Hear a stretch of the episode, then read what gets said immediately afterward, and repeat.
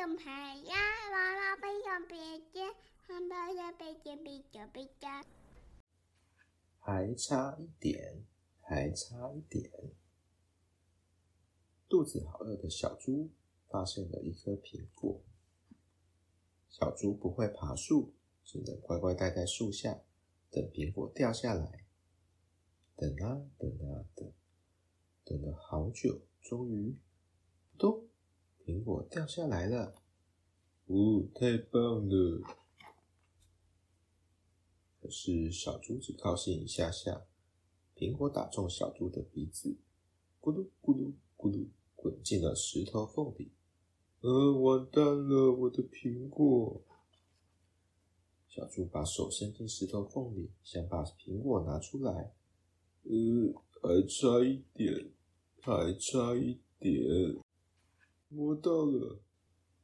小猪一用力呀、啊，反而把苹果推到更里面了。这时，有个猴子刚好经过这里。什么啊？苹果滚进洞里了？好，看我的，我的手臂可是比你长。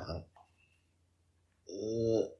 还差一点，还差一点，结果摸到了啊！太大力了，反而把苹果推到更里面了。这时，有只狐狸过来了。怎么了？苹果拿不出来吗？让我来试试吧。我的长尾巴可不是盖的哦。狐狸把尾巴伸进石头缝里，呃，还差一点，还差一点，摸到了啊！太大力了，结果把苹果推到更里面了。这时候，长颈鹿和动物们都来了。